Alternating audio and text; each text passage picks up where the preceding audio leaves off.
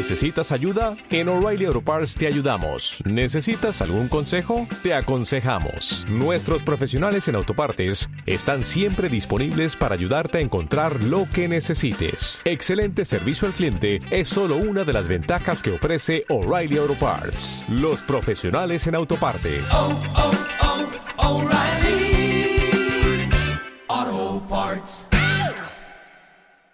El Gabinete de Curiosidades del Dr. Plusvalías presenta.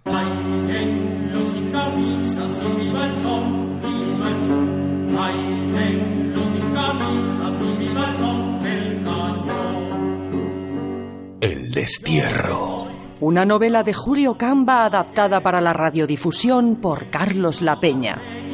En el capítulo anterior, La cárcel de los extranjeros que esperan la expulsión se convirtió en la nueva casa de Orsini, llena de anarquistas joviales, alegres y dicharacheros.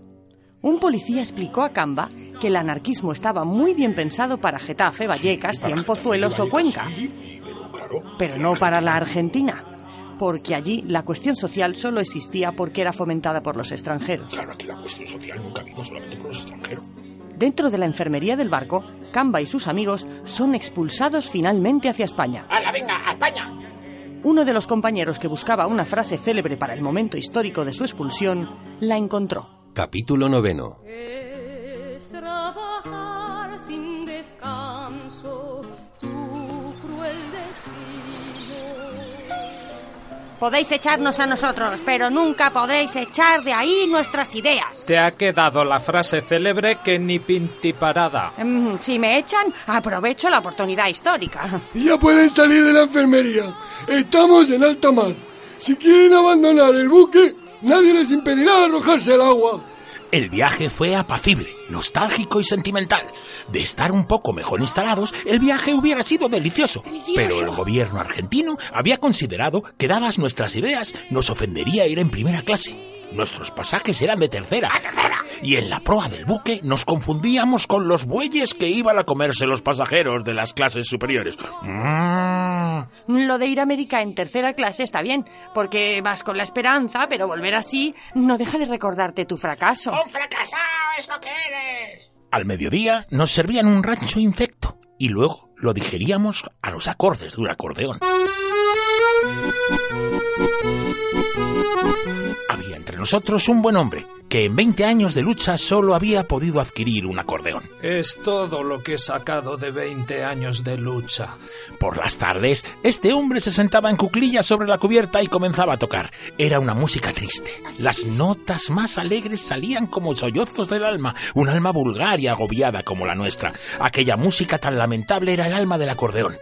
A todos nos molestaba el horrible instrumento, pero hacíamos corro en torno del instrumentista y nos poníamos a oírlo.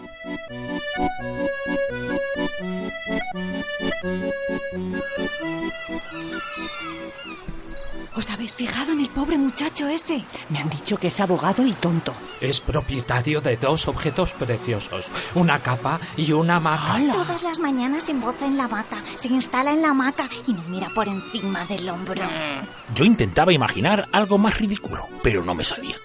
Una capa y una hamaca son dos objetos tan distintos, tan contradictorios, que únicamente se les concibe hermanados en la vanidad de un hombre.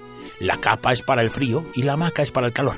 La capa es para el invierno y la hamaca es para el verano. La capa es para andar, para pasearse y la hamaca es un instrumento de pereza, para dormir y fantasear. Me aburro. ¿Qué tal si le cosemos la capa a la hamaca al jurisconsulto? Está muy bien, así no las separa y no las pierde. Cuando llegó la hora del rancho, el picapleitos notó que la capa pesaba más que nunca y que no podía moverse. ¿Pero qué es esto? ¿Qué me han hecho estos fracasados fuera de la ley? Por no dejar sola la capa, el jurisconsulto no comió.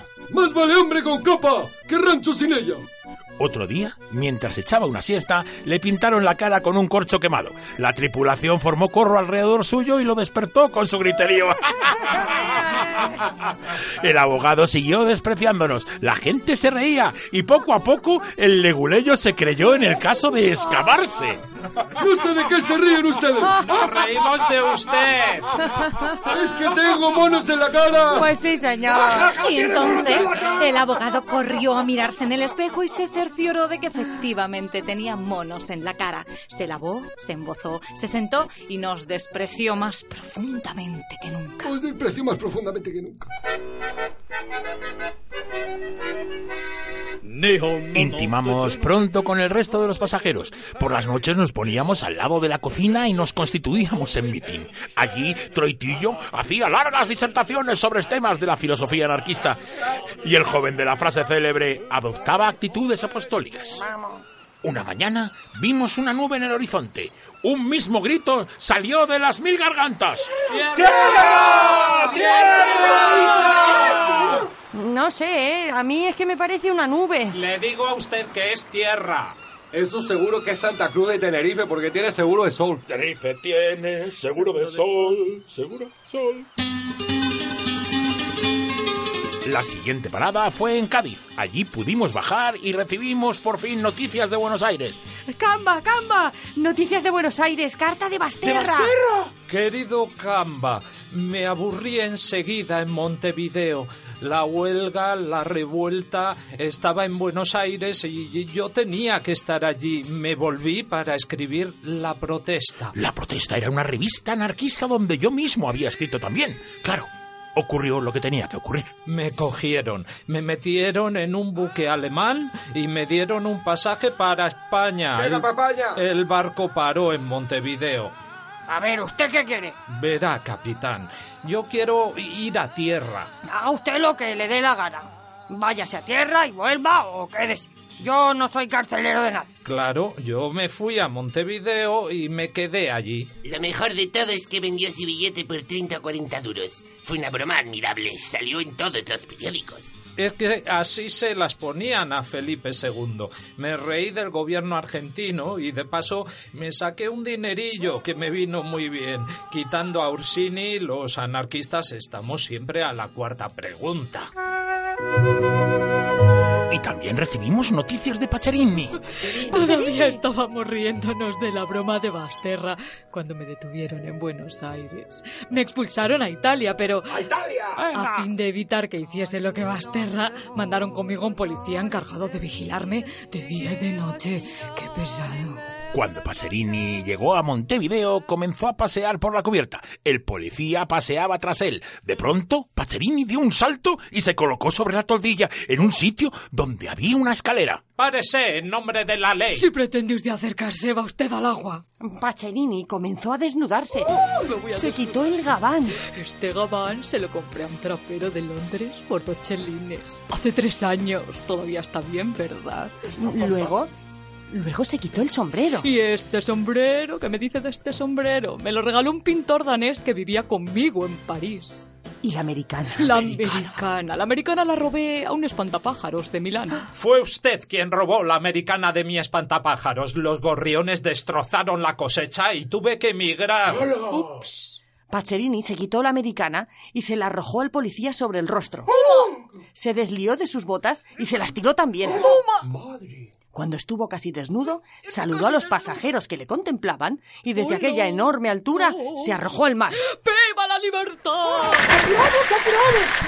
Una falúa se acercó al buque. Iba tripulada por Basterra, por Orsini y por otro anarquista, Diego. Mi padre me regaló esta barca para montar una línea de taxi acuático por el Río de la Plata.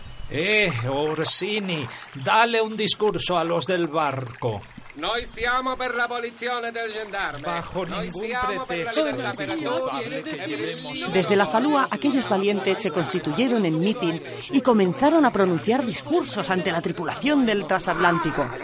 Agolpada ahora en la borda. Luego, y como el arte de la elocuencia no es incompatible con el arte de la navegación, aquellos bravos muchachos hundieron sus remos en el agua y se dirigieron a Montevideo.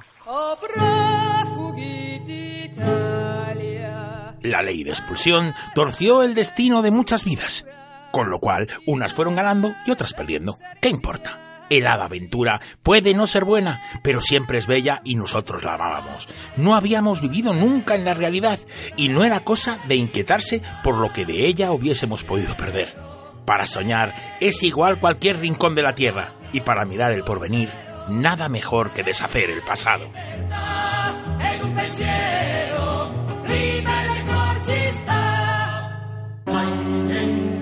Acaba así El destierro. Una novela de Julio Camba, adaptada para la radiodifusión por Carlos La Peña. Con la realización técnica de Elena Ojeda y la participación de África Ejido, Chisco Rojo, Carlos La Peña, Elena Ojeda y José Luis Casado.